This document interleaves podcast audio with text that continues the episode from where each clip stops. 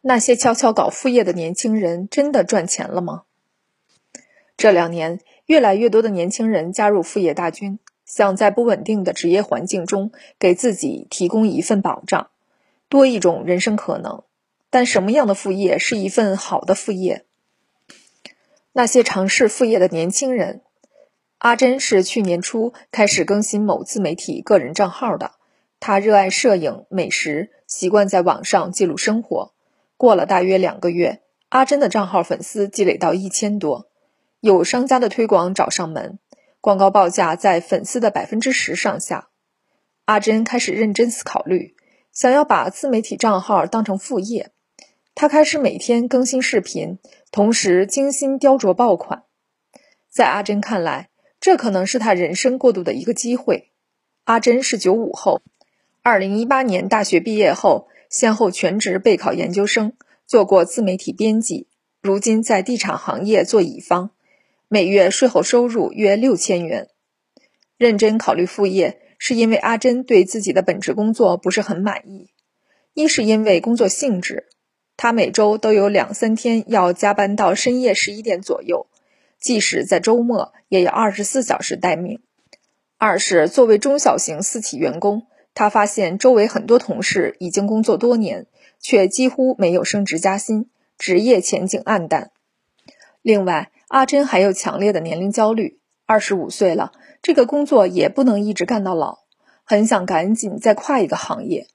阿珍的转行规划里，成为咖啡师是备选之一，但他打听过，在他的城市里，实习咖啡师的工资极低，加上每个月还要有固定支出两千元的房租。没有额外收入，他将很难支撑。不过，真的通过自媒体接了商务，阿珍才发现变现也并不容易。有全职工作在身，他只能周末去店家拍片。商务最多的时候，一个周末要跑六家店，几乎整天都在路上，收入还只是有几百元，还不如在家里休息。另外，他的粉丝达到一千多以后，账号数据就没有继续增长了。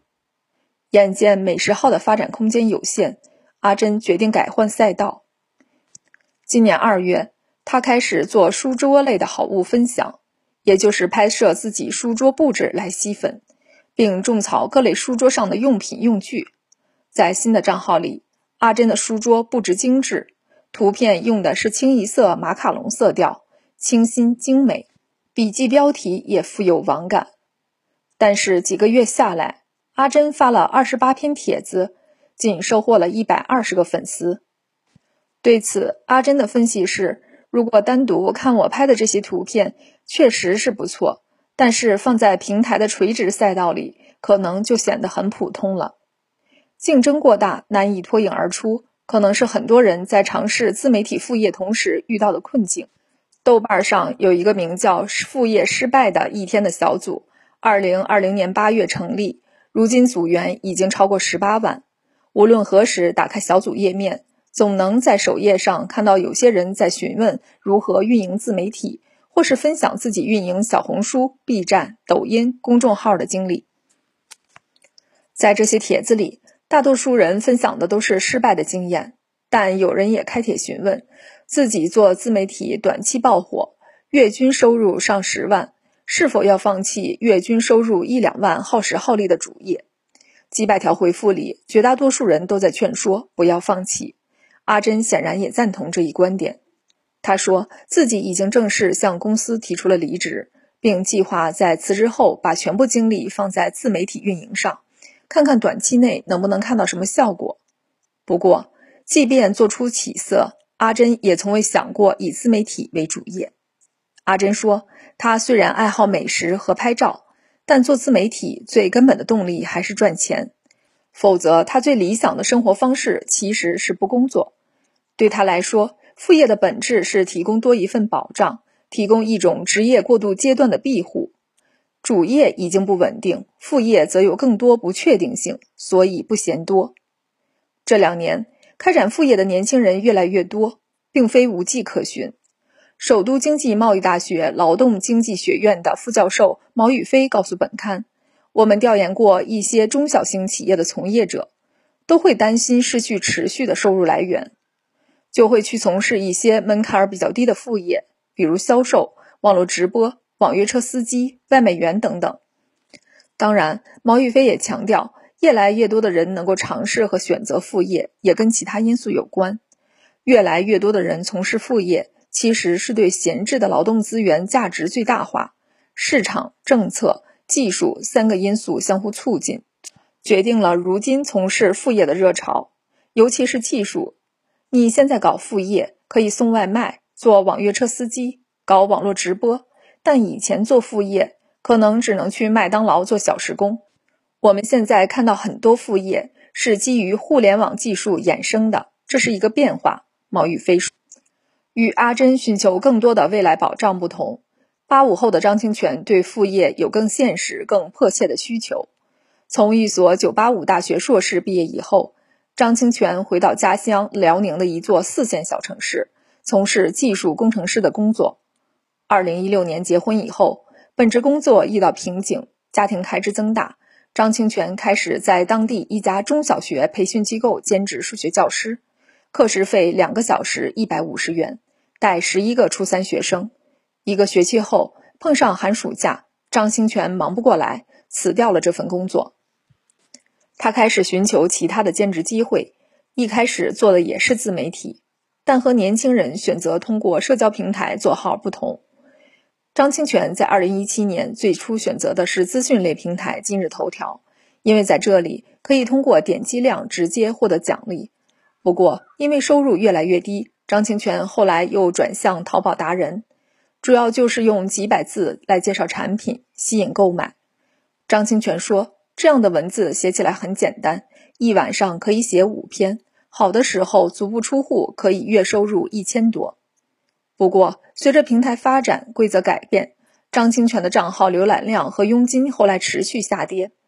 他形容自己那段时间敲键盘敲到关节粗大，熬夜熬得目光呆滞，回报却相当低。最后，他心灰意冷，放弃了自己已经积累的两万粉丝的账号。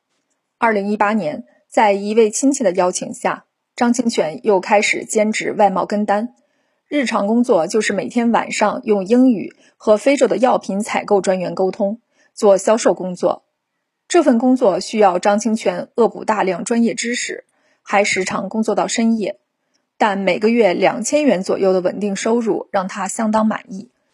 只是好景不长，这份工作做了不到一年，亲戚就转行了，张清泉也失去了这份副业。随后，张清泉捡起老本行。重回教培行业，这个时候他的课时费已经涨到了二百元两个小时。相比自媒体和外贸跟单，在小城市里教培的兼职显得很稳定。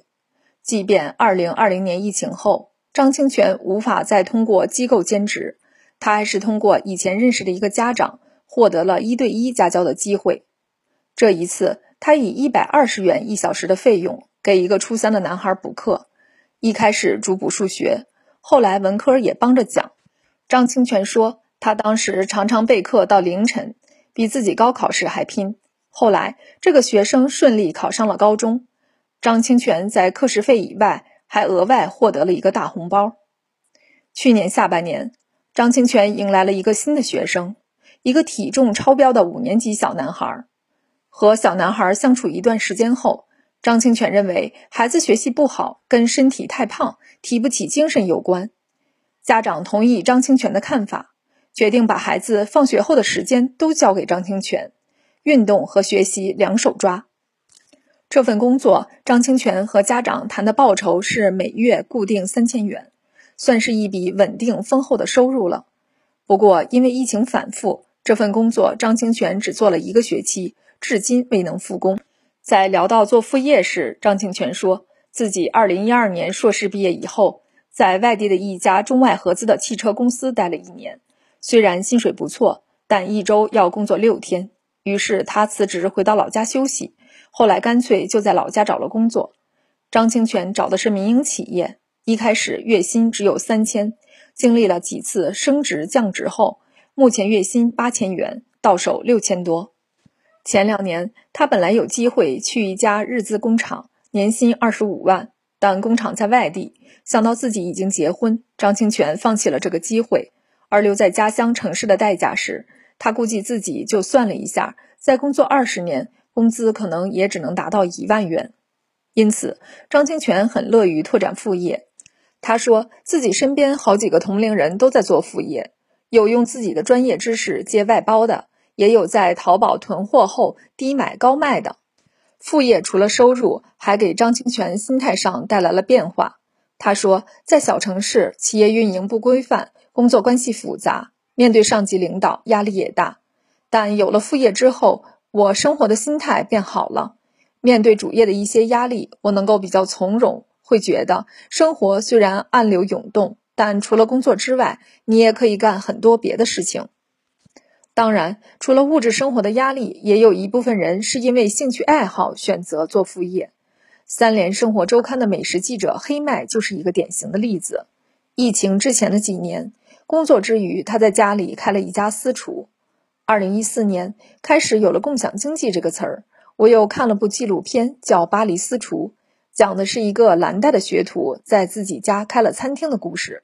我觉得这个事儿可以试试，所以就有了黑麦的厨房。黑麦说：“黑麦经营的私厨里没有固定的菜单，菜品总是随着他的兴趣发生变化。”黑麦在澳洲留学的第一份兼职是在一家意大利餐厅里帮厨，所以他的私厨早期以意大利菜为主。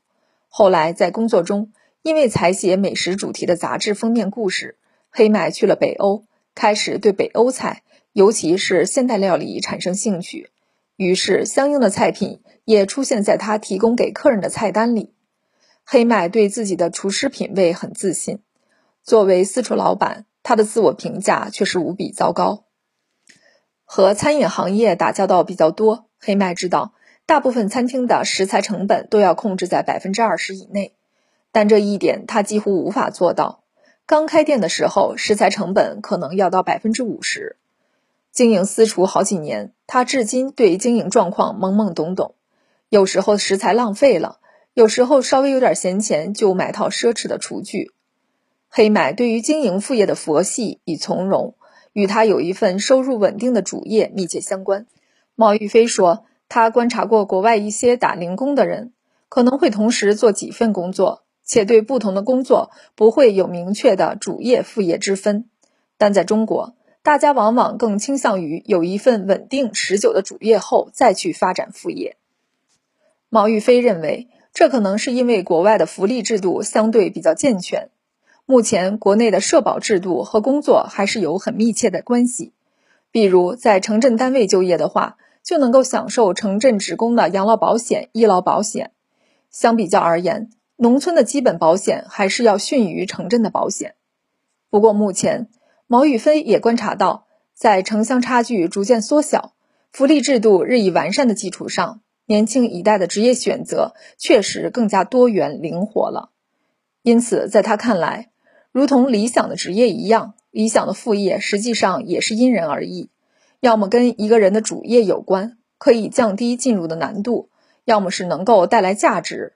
无论是收入上的价值，还是精神上的价值，如果物质和非物质层面都没有提高，可能你就要及时止损，重新选择。毛玉飞说。